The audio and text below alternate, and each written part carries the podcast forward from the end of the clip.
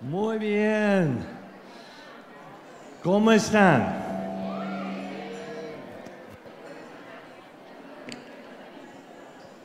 Me da mucho gusto estar aquí nuevamente con ustedes junto con mi esposa. Estamos y, ah, wow, hemos anticipado este día ya por mucho tiempo, esperando verlos nuevamente. Y como siempre, ustedes están avanzando, están así logrando metas, están llegando a nuevas dimensiones. Y también yo veo en sus rostros que las bendiciones del Señor son renovadas cada día en su vida. Y es por la misericordia de Dios, porque la Biblia dice que son nuevas sus misericordias todos los días. Y gracias a Dios por eso. Bueno, ya estamos listos para entrar en la palabra. Muy bien. Entonces, ah, hoy yo quiero compartir una cosa y la primera, el primer verso ah, de mi enseñanza hoy tal vez le va a asustar un poquito cuando leemos este texto. En 1 de Samuel capítulo 17 y el verso 54 dice, David llevó la cabeza del filisteo a Jerusalén, pero guardó la armadura en su propia carpa. Wow, vamos a hablar de llevar cabezas. ¿Quién quiere llevar una cabeza? Disfruté bastante en el camino para acá, escuchando ah, por internet, aún en el coche pudimos ah, alcanzar a ver y escuchar a David enseñando y fue buenísimo mensaje. Y después llegamos y uh, pudimos entrar para oír a Martín y esta enseñanza sobre la autoridad espiritual. Y gracias a Dios por estos dos mensajes de hoy. Y el mío es, bueno, les quiero animar, les quiero retar para que usted um, tome el reto para llegar a más. En su casa espiritual, usted debe de tener un, ¿cómo es la palabra? Un armario de trofeos. Debe de tener trofeos en su casa, en su casa espiritual. Cada uno de nosotros debemos de poder mirar los logros de nosotros como si fueran un trofeo que fuimos um, ortegado por algún logro. Y todos necesitamos estos. Yo, soy una persona muy atrevida, una persona competitiva, yo soy una persona que cuando veo un reto, lo acepto. Y si hay una montaña, hay que subirlo. Si hay una cueva, hay que meterse. No hace mucho estuvimos en... Ah, Cozumel, México, con algunos de los pastores de la red de Mundo de Fe. Estando ahí, fuimos a bucear. Y yo soy buzo eh, certificado. Entonces, cuando el guía de, de la excursión de buceo reconoció que otro hermano y su servidor éramos certificados y sabíamos lo que hacíamos, más o menos, entonces eh, él decidió mandar los demás de los turistas buceos a, la lancha, al barco, y llevar a otro hermano y su servidor a explorar debajo del mar. Y fuimos explorando y nos metió en una cueva, una cueva muy interesante y muy oscuro, pero debajo del mar y salimos en un cenote en la tierra. Ese fue impresionante. Pero no pudimos salir del cenote, tuvimos que regresar por el mismo túnel de donde habíamos venido. Pero así soy yo. Yo quiero hacer cosas no comunes. quiero hacer algo mejor que bueno. Y entonces hoy quiero hablar acerca de su destino. Cuando le preguntaron al señor Hillary, uh, él que subió eh, el monte Everest, el primero en subirlo, uh, le preguntaron, ¿y por qué lo hizo? Y él dijo, porque estaba de frente. En otras palabras, me retó. Cuando lo vi, lo tengo que conquistar. Y como creyentes no debemos de ser mediocres, no debemos de estar así esperando la venida del Señor o esperar morir, esperar ir con el Señor. No, no, no. Debemos de estar buscando cómo superar en la vida y hacer cosas que son de otra dimensión en nuestra vida. Y entonces vamos a hablar acerca de lograr cosas espirituales que otros tal vez ya hayan logrado, pero nosotros estamos viendo que tal vez sí, tal vez no, o estoy bien, estoy salvo, voy a esperar la venida del Señor, pero hay más, porque Jesús no vino para darnos vida, él vino para darnos vida en abundancia. Lo captó, ¿verdad? No solo vida, pero vida en abundancia. Y vamos a hablar un poquito acerca de David, que llevó ese trofeo, esa cabeza de Goliat, lo llevó a Jerusalén. Porque David era un hombre de destino. Él sabía que su destino era Jerusalén aunque tuvo que reinar en Hebrón por siete años y medio y no pudo subir hasta Jerusalén porque otro lo tenía y, no habían conquistado a Jerusalén. Entonces David decía, pero sí lo voy a conquistar. Y él tenía un trofeo en la casa que le dio la confianza de hacer otras conquistas. Y usted tiene un destino. Y no solamente los que están sentados aquí en la primera fila, pero todos ahí hasta la última fila.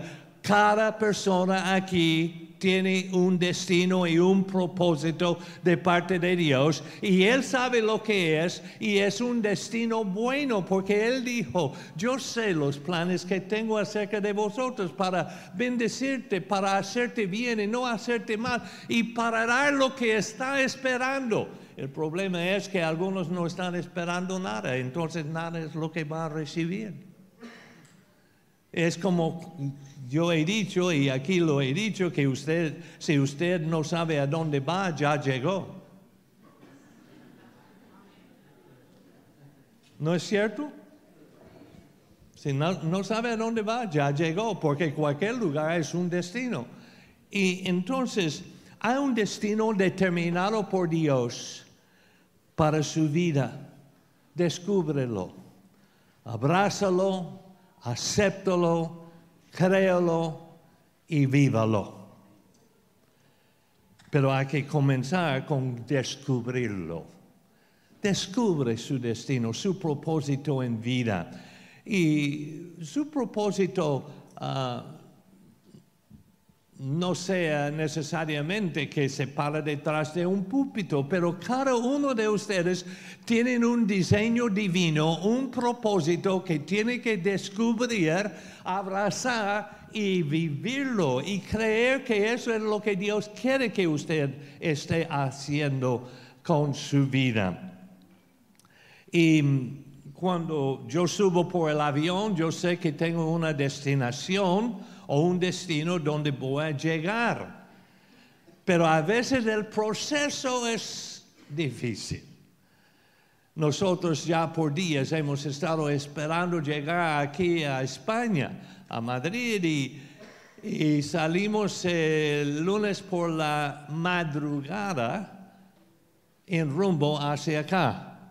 Nos levantamos a las cinco y media porque estuvimos en Argentina cerca de la Patagonia. Y salimos de Argentina, nos levantamos y fuimos al aeropuerto a las cinco y media, tomamos un vuelo de Cipolletti, Neuquén, hasta Buenos Aires y tuvimos que cruzar la ciudad en un coche una hora, después de dos horas de vuelo y, ahí esperar en el aeropuerto de Buenos Aires uh, otros uh, ocho horas o siete horas y después tomar el avión a Miami, Florida, el lunes por la noche. Llegamos en la madrugada de martes a, Miami, Florida. Tuvimos que estar ayer en el día, uh, anteayer en el día, todo el día martes, y en el aeropuerto, ocho horas en el aeropuerto en Miami sin conocer lo que era recostar en una cama. Y después de ocho horas en el aeropuerto tomamos vuelo de siete horas para llegar a Madrid. Y llegamos ayer a Madrid, pero muy cansados. Pero ¿sabe qué? A ver la cara de ustedes valía la pena hacer sacrificio.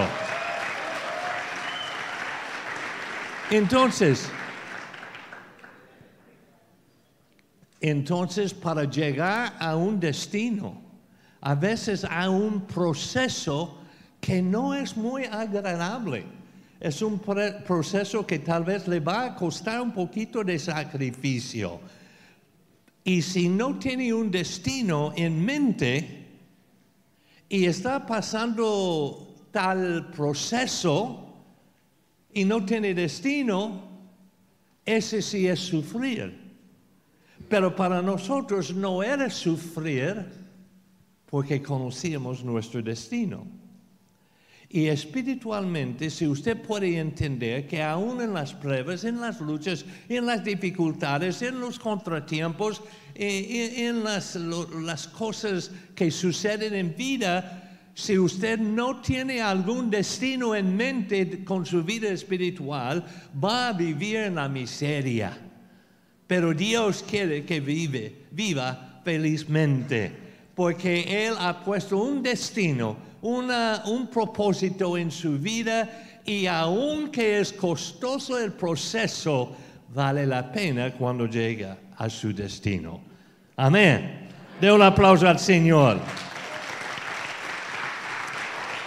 Ahora, yo no quiero que ni uno de ustedes sean como Alberto Einstein. ¿Han escuchado de Alberto Einstein? Bueno, yo quisiera tener la mente de él. Pero un día Alberto Einstein estuvo en el tren para ir de una ciudad a otra porque ya le invitaron a, dar una charla de la matemática, la ciencia y todos sus, sus ah, grandes entendimientos en las universidades, pero él no pudo viajar mucho por avión eh, porque fue antes, ¿verdad? Y, él tuvo que viajar en trenes ah, en diferentes partes del mundo. Y entonces cuando él estaba viajando en el tren un día, llegó el cobrador para marcar los boletos de los pasajeros, para asegurar que los que estaban ahí habían pagado su boleto, su ticket.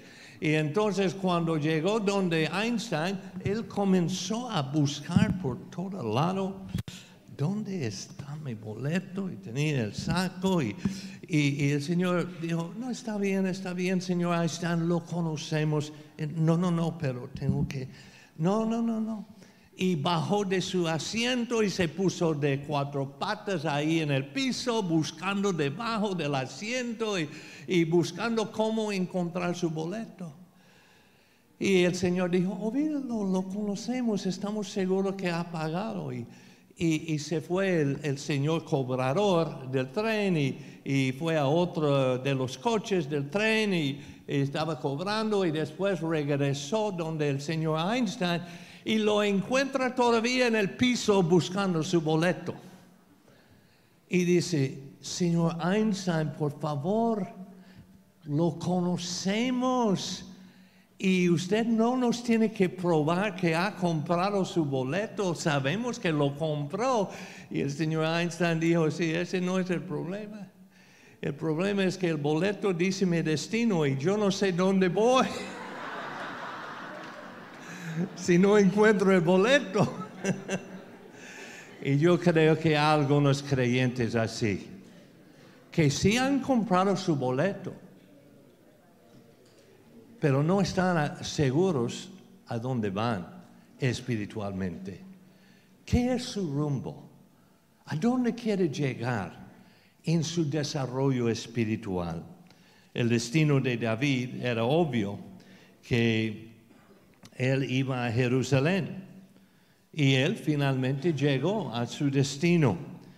Pero el diablo es muy astuto y él siempre bloquea o trata de abortar el propósito de Dios en la vida de uno. Y usted puede encontrar esto desde el principio. En Génesis 3:15 nos revela que desde el primer hombre y mujer, Satanás quería abortar descendencia. Trató de destruir el destino.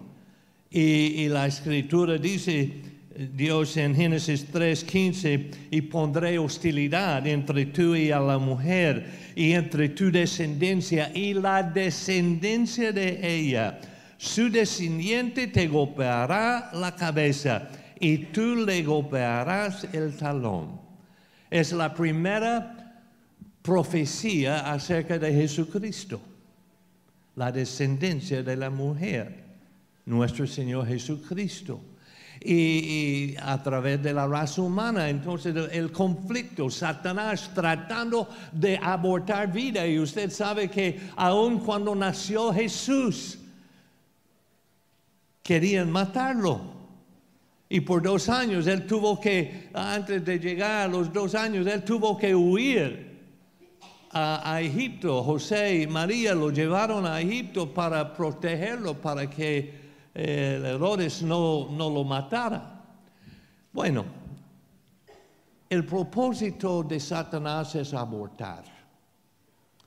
Ahora, yo sé que eso es delicado y tal vez haya mujeres aquí que han experimentado un aborto involuntariamente, pero otros que en otro tiempo antes de conocer al Señor aún practicaban el aborto.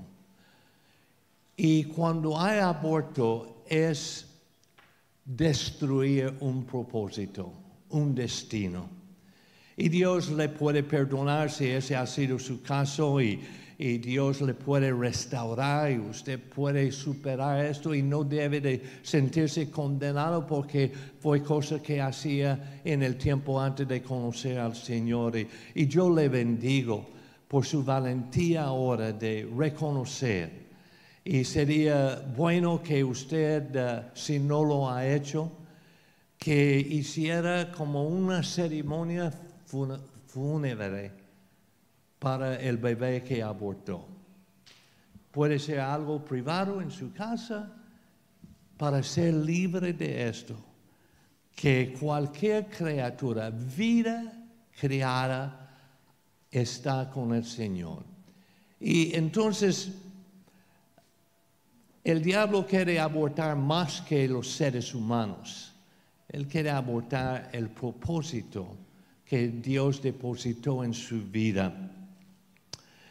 Entonces yo quiero animarles hoy que de, de, no dar lugar a Satanás cuando Él quiere desanimar de lo que está por hacer espiritualmente en el desarrollo de su vida y los sueños que tiene que fueron puestos ahí por Dios. Pero ten ánimo, y vamos adelante y no vamos a conformarnos con algo mediocre. Em, el gran teólogo y hombre de mucha oración, Leonardo Ravenhill, dijo lo siguiente, él dijo, muchas veces lo bueno es el enemigo de lo mejor. Uno se conforme por lo bueno cuando hay algo mejor. No, estoy bien, estoy bien. Ay, pero hay más para ti. No, pero estoy bien. Lo mejor en vez, eh, eh, lo bueno en vez de lo mejor. Había un, un, hombre conocido en los Estados Unidos que ha escrito muchos libros de motivación personal que se llama Zig Ziglar. Y él, Zig Ziglar es famoso artista, ya está con el Señor, fue creyente y, y ya murió, está con el Señor, pero él escribió muchos libros y yo tuve la oportunidad de conocerle personalmente y, en más de una ocasión yo le saludaba y cada vez que lo saludaba yo estaba jugando golf con él un día y yo dije, ¿cómo está Zig? Y su nombre es Zig Ziglar. Y yo dije, ¿cómo está? Y él dijo, mejor que bueno. Y ese me pegó. Qué buena respuesta. ¿Cómo está? Mejor que bueno. Mejor que bien. Yo soy a un nivel más de un mero conforme a cómo salen las cosas. ¿Usted sabe lo que es ser mediocre? La palabra mediocre quiere decir a la mitad de la montaña. Medio es mitad, ocres es montaña. Entonces, a la mitad de la montaña. Entonces, usted ni está arriba ni está abajo. Ese es ser mediocre. Y el mediocre es una persona que es lo máximo de los inferiores. Y es el, el más inferior de los superiores. Ese es un mediocre. Es el más bajo de los buenos o de los superiores y es el superior de los peores. Entonces, ¿usted quiere ser superior de los peores o quiere ser el peor de los superiores o quiere ser el mejor de los peores? Porque cualquiera de las dos es el mediocre, es el promedio. Y yo nunca quiero quedarme pegado en ser mediocre aunque cuando yo estaba en la escuela, mis notas eran mediocres. Aun cuando entré en, la en uh, uh, el seminario bíblico, mis notas eran mediocres el primer año, y después me hice novio con una bella mujer y mis notas cambiaron. Y especialmente el último año estábamos casados y mis notas fueron mejor que bueno. Porque mi esposa no es que ella hizo mis tareas, pero me motivaba a buscar algo mejor que bueno. Yo estaba conforme, yo era una persona muy social y quería la fiesta, quería pasear, yo quería jugar y cualquier cosa porque así soy, ¿verdad? Pero ella me hizo saber, me motivó que algún día va a saber que si usted puede buscar algo mejor que bueno, va a disfrutar más su vida y su futuro y su ministerio. Y Dios nos ha llevado a muchos lugares y yo doy mucho el crédito de esto a mi esposa, que me ayudó a agarrar la idea de ser alguien mejor que bueno. Y bueno, también cabe decir que ella fue la más superior en su escuela se graduó con honores número uno en su clase.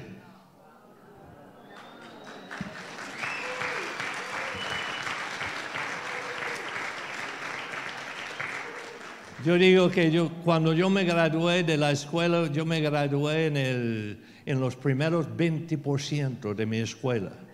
Habían 50 estudiantes en mi escuela, en mi high school. Yo soy campesino del campo, entonces yo era en los arriba 20% de 50.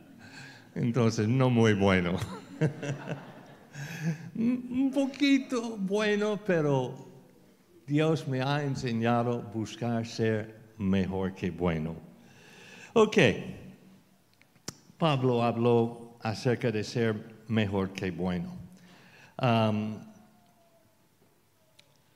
cuando él habló en uh, Romanos, él nos enseñó que el plan que tiene Dios para nosotros, al comparar con la ley, el plan ahora es mejor que bueno.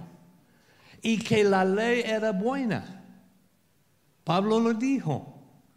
Entonces, si la ley era buena y cualquier persona a que usted toca la puerta y ellos Dice, ah, yo no hago mal a nadie, yo guardo la ley, los diez mandamientos las guardo, pero ese es ser bueno. Pero Dios ha diseñado algo mejor que bueno. Y, y, Pablo lo dice en Romanos 7 y 12, sin embargo la ley en sí misma es santa y sus mandatos son santos, rectos y buenos, pero luego él admitió que la ley no era perfecto y no perfecciona a nadie. Y en Hebreos, Hebreos capítulo 7, verso 18 dice, así que el antiguo, el antiguo requisito del sacerdocio quedó anulado por ser débil e inútil. Pues la ley nunca perfeccionó nada, pero ahora confiamos en una mejor esperanza por la cual nos acercamos a Dios. Ahora, no se conforme con lo bueno cuando Dios tiene algo mejor. Lo repito, no se conforme con lo bueno cuando Dios le tiene algo mejor. Hebreos 7, verso 22. Debido a ese juramento, Jesús es quien garantiza este mejor pacto con Dios. Wow. ¿Qué garantía que tenemos? Dios garantiza ese mejor pacto. En otras palabras, tiene un sello de garantía de primera calidad el pacto que Dios tiene con nosotros ahora, el nuevo pacto. Capítulo 8 de Hebreos, verso 6 dice, pero ahora a Jesús, nuestro sumo sacerdote, se le ha dado un ministerio que es muy superior al sacerdocio antiguo porque Él es mediador a nuestro favor en un mejor pacto con Dios basado en promesas, en promesas mejores. Capítulo 11, verso 40 de Hebreos. Pues Dios tenía preparado algo mejor para nosotros, de modo que ellos no llegarán a la perfección sin nosotros. Eh, para mí eso sí es bien, bien curioso, eh, hasta chistoso para mí, el verso 40, porque el capítulo 11 comienza el capítulo hablando de la fe. Y después nos da una lista de héroes de la fe y nombra patriarcas que lograron grandes maravillas en, eh, en, ese, en, ese mm, grupo de héroes de la fe con sus trofeos grandes que tenían. Pero dice aquí que tenía preparado algo mejor para nosotros, de modo que ellos no llegarán a la perfección sin nosotros. Aún toda esa lista en Hebreos 11 de héroes de la fe tienen que ponerse en fila detrás de nosotros. No llegarán sin nosotros, porque Él nos dio la preferencia. Yo de niño, cuando estaba en la escuela bíblica y escuchaba todas las historias bíblicas de David y Goliat, y de Noé y de Abraham, que tenía muchos hijos y esto, lo otro. Oh, qué, qué chévere hubiera sido qué, qué bueno hubiera sido vivir los días de ellos. No, no, no, no, no. Vivimos en los mejores tiempos. A pesar de que usted pasa por pruebas, vivimos en los mejores tiempos. Algunos no están convencidos todavía, pero vivimos en los mejores tiempos porque Dios nos ha llevado a lo superior, el plan de Él. Y Hebreos capítulo 12, después de ese capítulo 11, en capítulo 12, verso 1 dice, por lo tanto, ya que estamos rodeados por una enorme multitud de testigos de la vida de fe, quitémonos todo peso. Antes de salir de Argentina, yo dejé todos los pesos ahí. Entonces ya lo hice.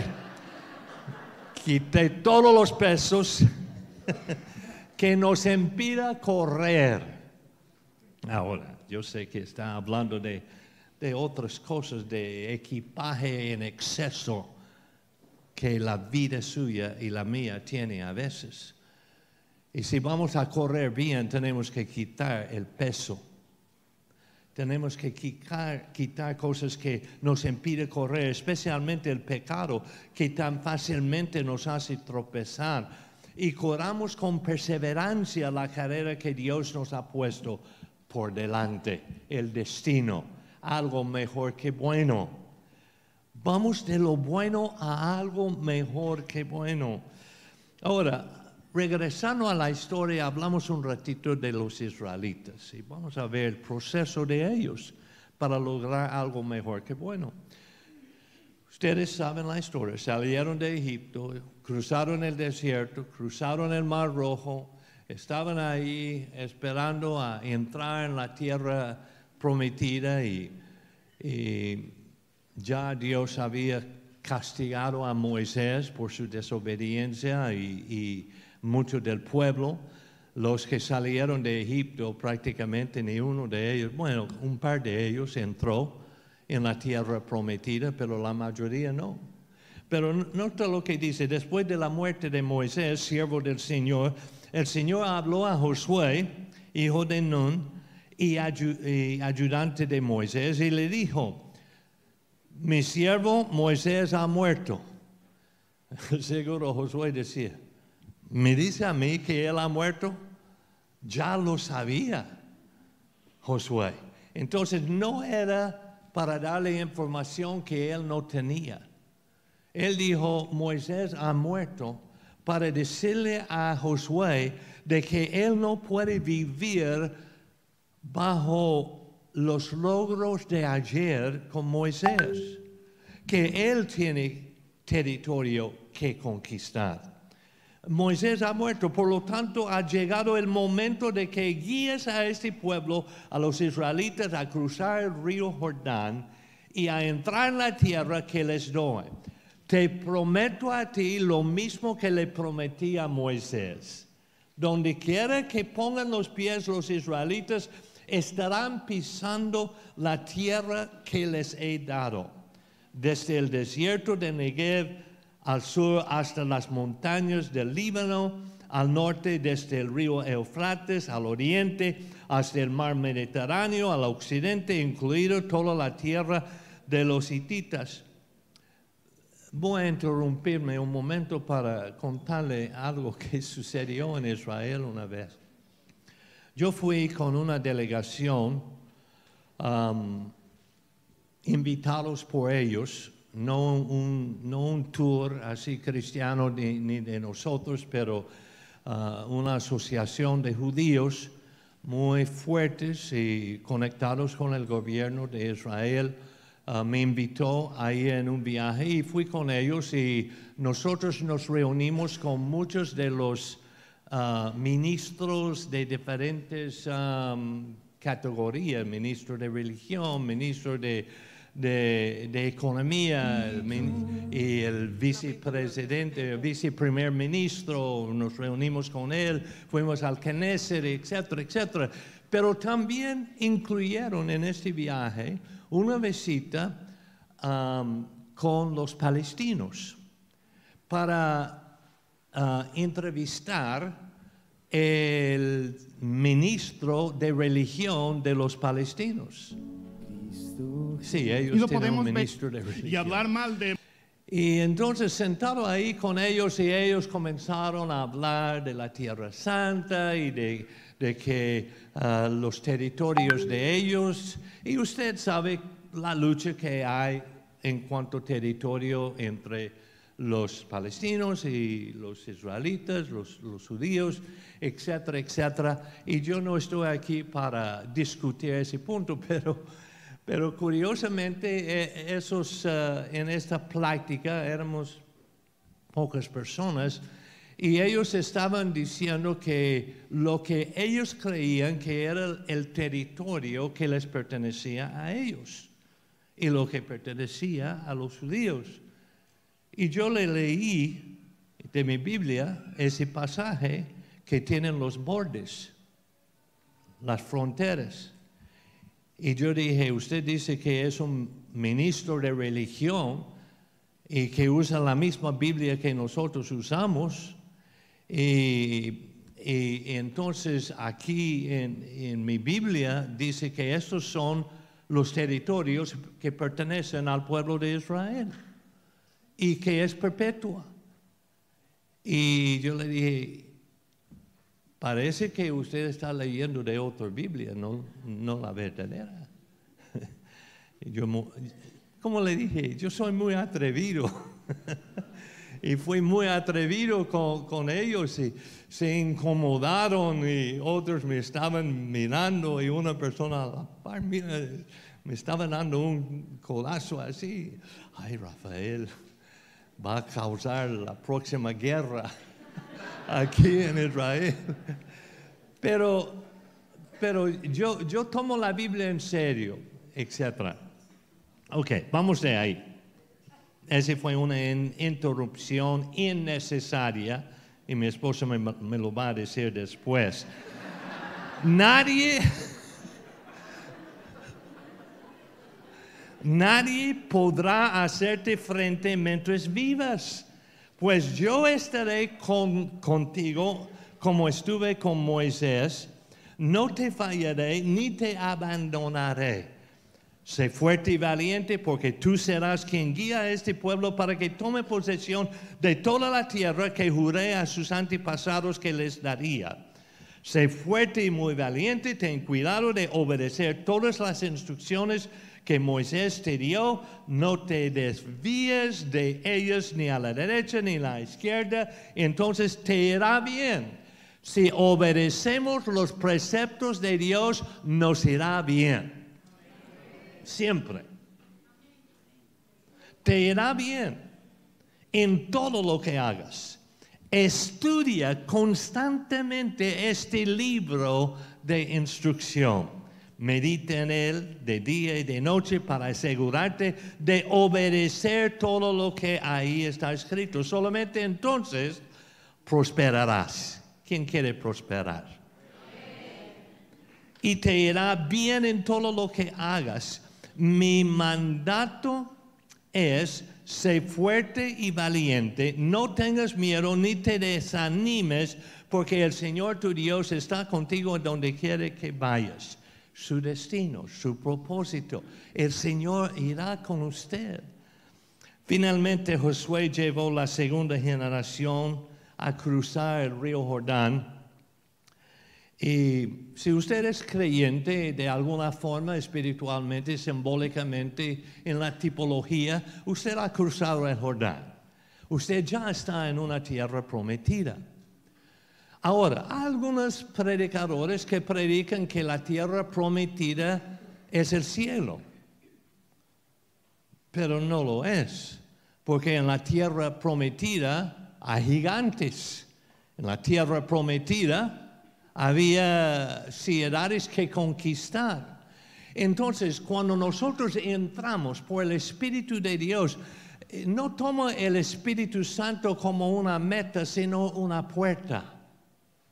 Cuando recibimos el Espíritu Santo en nuestra vida, hemos entrado por una puerta de explorar grandes maravillas que Dios tiene para nosotros, pero no viene sin algunos desafíos.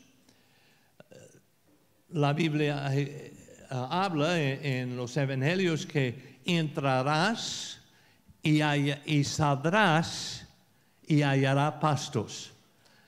Yo tuve conflicto con esto porque yo soy muy simple, muy sencillo. Entrarás y saldrás y hallará pastos. Si voy a entrar, ¿por qué voy a salir?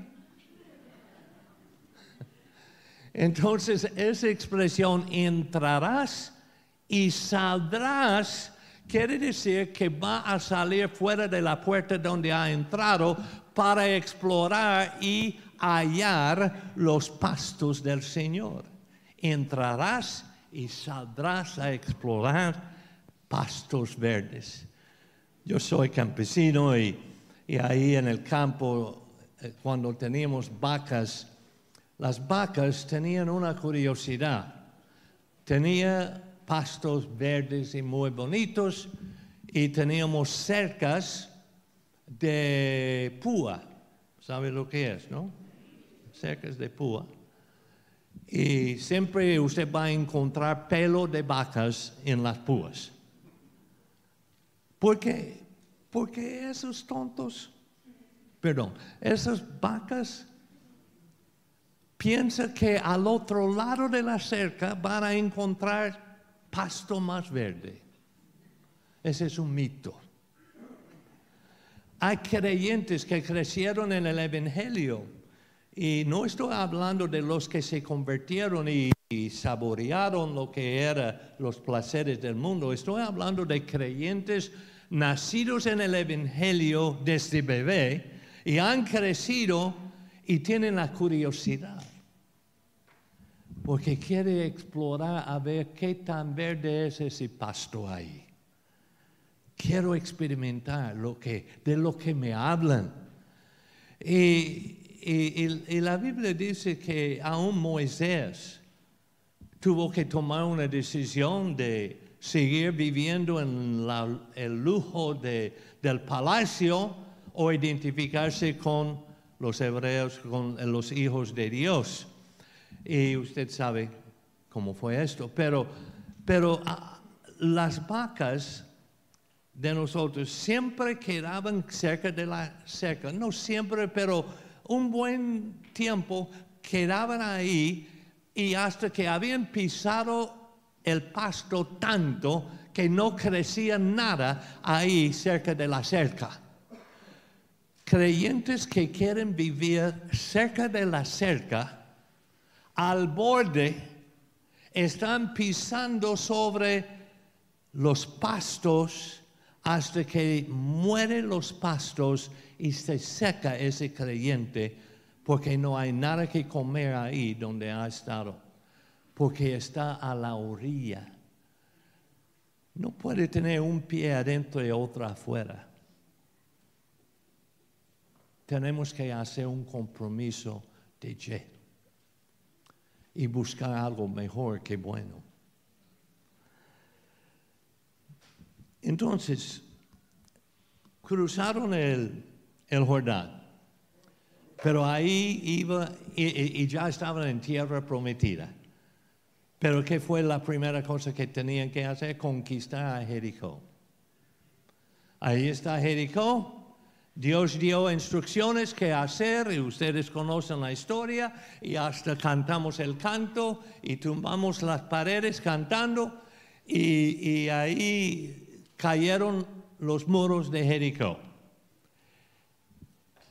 Y entonces los israelitas están bien contentos y la instrucción de Josué de parte de Dios es que nadie toma un botín porque todo lo que recogimos ahora lo vamos a necesitar para establecer pueblos, para establecer nuestro, nuestro lugar. Entonces nadie personalmente debe de tocar ese botín. Entonces dijeron, bueno, ahora vamos a seguir caminando. Ya cayeron los, los muros de Jericó y llegaron a otra ciudad, una ciudad que se llama Ahí, H-A-I. Y ahí fue el problema. Tal vez usted se ha enfrentado con él ahí, o la ciudad ahí. Ahí es el problema. Porque estaba sobreconfiado por lo que logró ayer y se descuidó y perdió la batalla. En ahí, ellos dijeron, bueno, el capitán del ejército de Josué decía, mire, fue tan fácil ahí en Jericó, vamos a enviar solamente unos tres mil ahí a conquistar ahí. Pero ahí fue el problema. Porque en ahí llegaron con sus tres mil pensando que vamos a tomar la ciudad, que era un pueblito, era pequeño al comparar con Jericó. Pero los de ahí comenzaron a correr detrás de los israelitas, los soldados, y ellos se fueron corriendo, regresando a casa. Y, ay, no, no, no, no pudimos contra ellos. Y 37 de nuestros hombres fueron matados. Y, Josué dice, bueno, ¿qué les pasó? ¿Qué, ¿Qué onda? Bueno, eso es lo que dicen los mexicanos. ¿Qué ha sucedido? ¿Qué sucedió? Entonces tuvieron que tomar un momento para reflexión y decir, ¿qué hicimos mal? Y lo siguiente, eran sobreconfiados, desobedientes de cómo Dios quería que hiciera las cosas, porque querían hacer las cosas a su manera. Yo creo que ese es donde nació el canto de Frank Sinatra. I did it my way. Lo hice a mi manera. Entonces estaban haciendo las cosas a su manera y, y, sobreconfiados, desobedientes, y había pecado en el campamento. Acán, cuando conquistaron Jericó, él vio unas tapices y una plata y unas cosas, él dijo, nadie se va a dar cuenta, yo voy a tomar esas cosas para mí, en desobediencia. Y en aquel tiempo las cosas eran muy severas y resultó que él tuvo que ser matado, apedreado por sus propios hermanos y morir a causa del pecado, porque el pecado de él afectó el bienestar de los demás. Si usted es parte del cuerpo de Cristo y usted no vive su vida en rectitud, y otros lo están observando a usted, pensando que es buena gente, pensando que es buen ejemplo. Entonces usted puede llevar a la deriva una persona. Puede debilitar a otros por falta suya. Entonces ya por los próximos 20 años, los israelitas tenían que conquistar más ciudades y conquistaron 113 ciudades más rumbo hacia Jerusalén. Por 20 años estaban en eso y iban a lo bueno buscando lo mejor lo mejor siendo Jerusalén. Pero había un gran obstáculo para lograr lo mejor. Para lograr a, Jerusalén estaba habitado por los jebuseos. Y los jebuseos eran fuertes. Caleb, no pudo contra los jebuseos. Josué no pudo. Saúl no pudo contra los y aunque el destino de David era estar ahí en, en Jerusalén reinando, era la promesa de Dios, la ciudad de Sion, ahí iba él. Él tuvo que reinar primero por siete años y medio en Hebrón antes de poder subir, subir a, a, a Jerusalén. Ya Llegó David y 115 ciudades conquistadas pero faltaba lo mejor. Pero David tenía unos trofeos, un león, un oso y la cabeza de un gigante, algo que otros no lograron. Y él tenía esa cabeza que llevó a Jerusalén. Y era como decía a los jebuseos, mire, yo tengo unos trofeos, no soy cualquiera. Y si Dios estuvo conmigo a matar el león, a matar el oso y matar a Goliat, jebuseos, ustedes no son un gran reto para mí. Entonces ten cuidado. Y el líder de los jebuseos se reía de David y decía, usted es, una, una, persona tan débil y, y no va a poder nada, pero una cosa, Dios dice que ninguna alma forjada contra nosotros prospera. Y, entonces podemos conquistar. Tal vez la batalla suya no es un jebuseo, pero es un orgullo, avaricia, celos, puede ser lujuria, puede ser que aún está batallando con una adicción o con una mediocridad. Pero su lugar mejor tal vez esté ocupado por ese tipo de jebuseo en su vida, unas maldades, unos malos pensamientos, pecados escondidos, pero lleve su trofeo del pasado y, diga al jebuseo, mira lo que tengo. Yo tengo la cabeza de la pandemia, es un trofeo que estamos todos nosotros aquí hoy, porque superamos sobrevivimos y estamos sanos y, alabando al Señor. Y cuando otros estaban rindiéndose a la pandemia, ustedes se mantuvieron firmes y fuertes.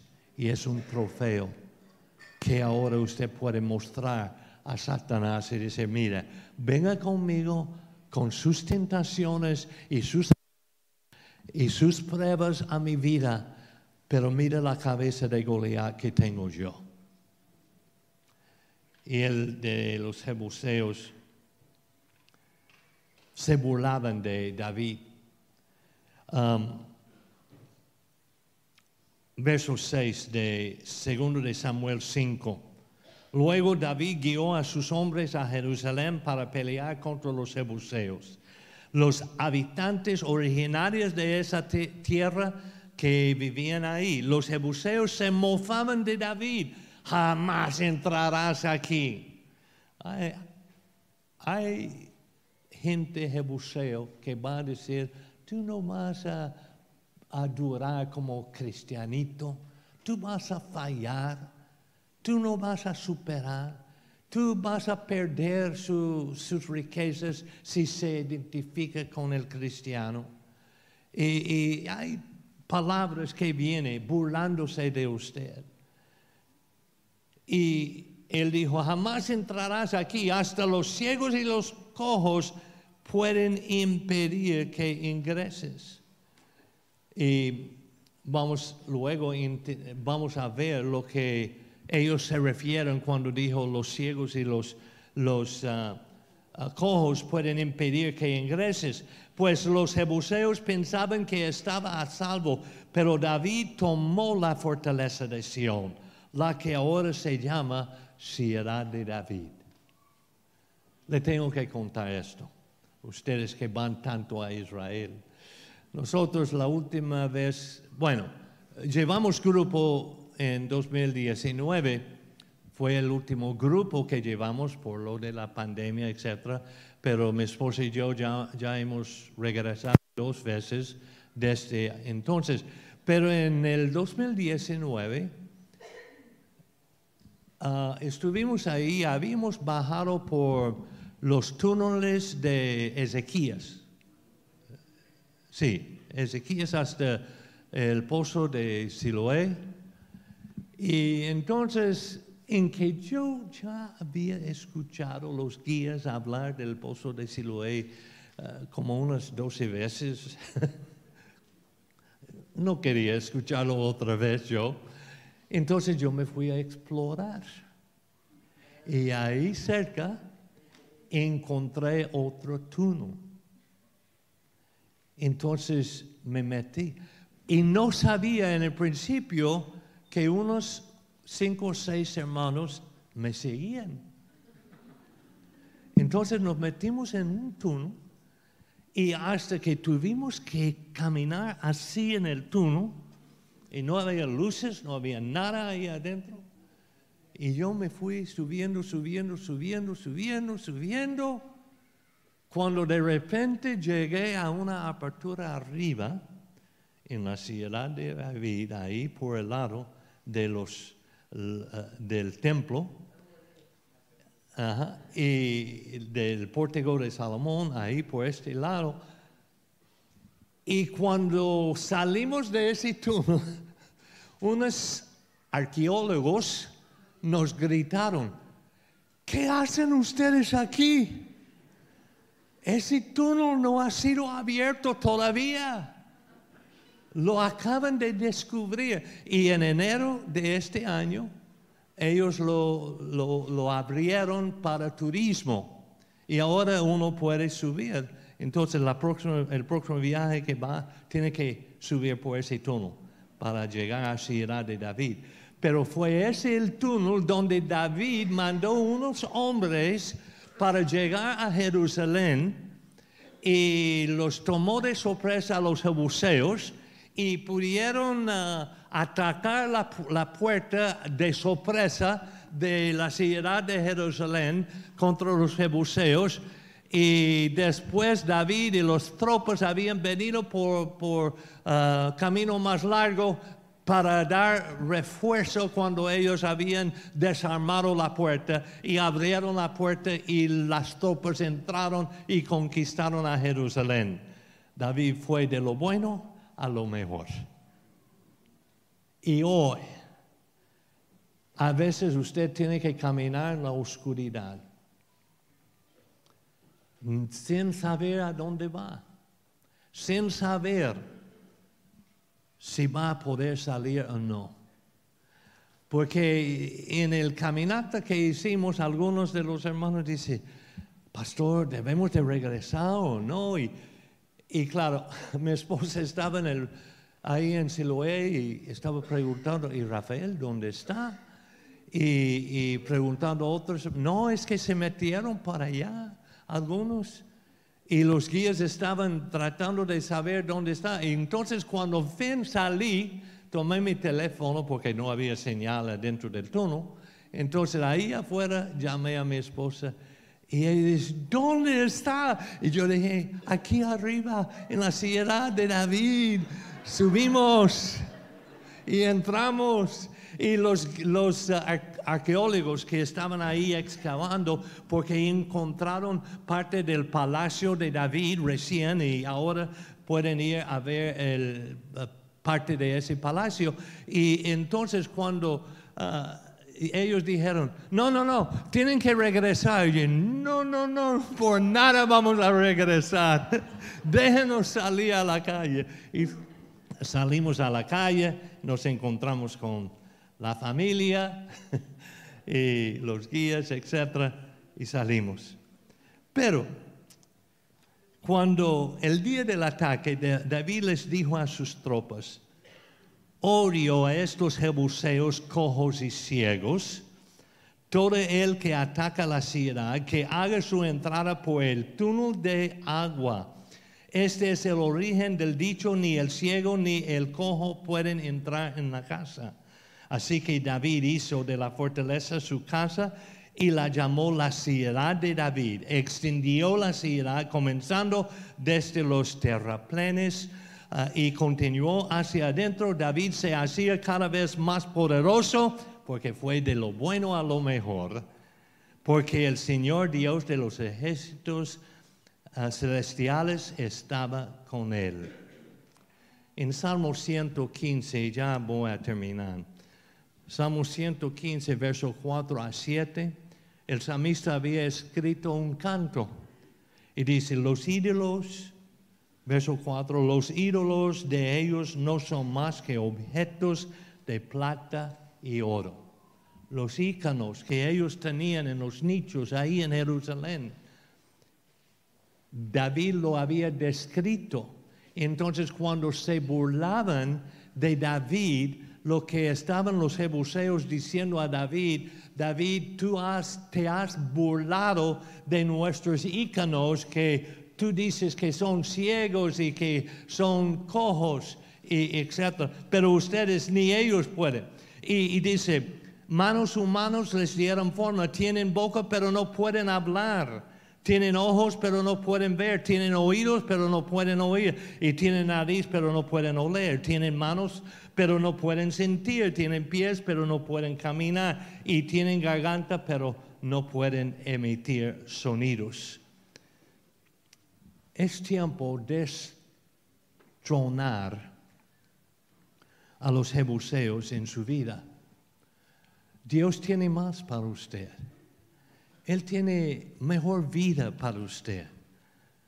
Pero hay que destronar algunos íconos hay que destronar algunos engaños de que en esta manera va a ser más feliz. Con esta cosa voy a ser más feliz. Con esta casa, con este coche del año, voy a ser más feliz y más feliz y más feliz. No, no, no. Tenemos que resignarnos a estas cosas. No es que no podemos tenerlas. Sí las podemos tener solo y cuando las cosas no nos tienen a nosotros. Tenga bendición, tenga riqueza, pero no permite que riqueza le tenga a usted como esclavo de ella. Es tiempo de destronar a los jebuseos. Esta gente luego, esta misma gente llegó a ser algunos de ellos siervos de David. Entonces el que nos está causando problemas, podemos sujetarlo para que sea nuestro siervo, no nuestro rey. Hoy es el día en que la iglesia deba de tomar posesión de un mejor lugar de destino, no solamente lo bueno, que ya me voy con el Señor, no, pero voy a vivir la vida al máximo, gozarme al máximo. Para aquella persona aquí hoy que está desanimada, saca aquel trofeo del pasado. Usted se acuerda cuando el Señor le libró de algún vicio, cuando el Señor le salvó de un accidente, cuando el Señor le sanó de una enfermedad. Usted se acuerda cuando el Señor le dio un entendimiento de una vida mejor. Entonces lleva ese trofeo al enemigo y diga, mira lo que tengo, Satanás. Tú no puedes contra mí, porque ya yo he conquistado gigantes. Dios estuvo conmigo cuando maté el león, el oso, el gigante. Y sé que encontraré mi destino el lugar que es mejor que bueno. Cada año venimos aquí al, al redil y salimos diciendo, ay, sí, fue muy bueno, ¿verdad? Sí, fue muy bueno, ¿verdad? Pero el Señor quiere que vayamos de gloria en gloria, de perfección en perfección, que vayamos escalando a algo mejor que bueno.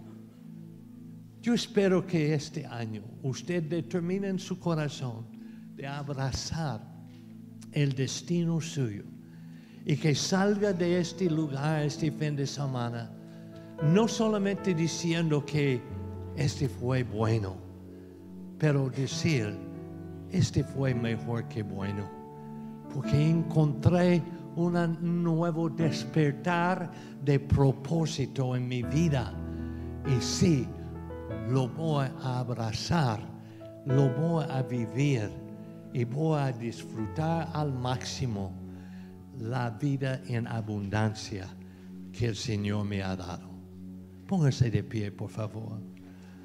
Padre, gracias te doy por cada valiente que está aquí en este lugar. Y Señor, no queremos vivir conformes a cómo están los demás o ser mediocres. Queremos abrazar lo bueno. Y no solamente lo bueno, pero algo mejor que bueno. Queremos abrazar lo superior, lo divino, lo que no tiene descripción, indescriptible, esa experiencia que tú nos quieres dar. Y Señor, que en este Congreso de Pascua, este año, que salgamos de aquí más comunicado contigo, Señor, diciendo, ahora sí, ahora estoy decidido que yo voy a alcanzar algo mejor que bueno, algo superior, una dimensión donde voy a mostrar al enemigo mis trofeos del pasado y decir que no hay nada difícil para mi Señor y en que Él vive en mí, todo lo puedo en Él que me fortaleza.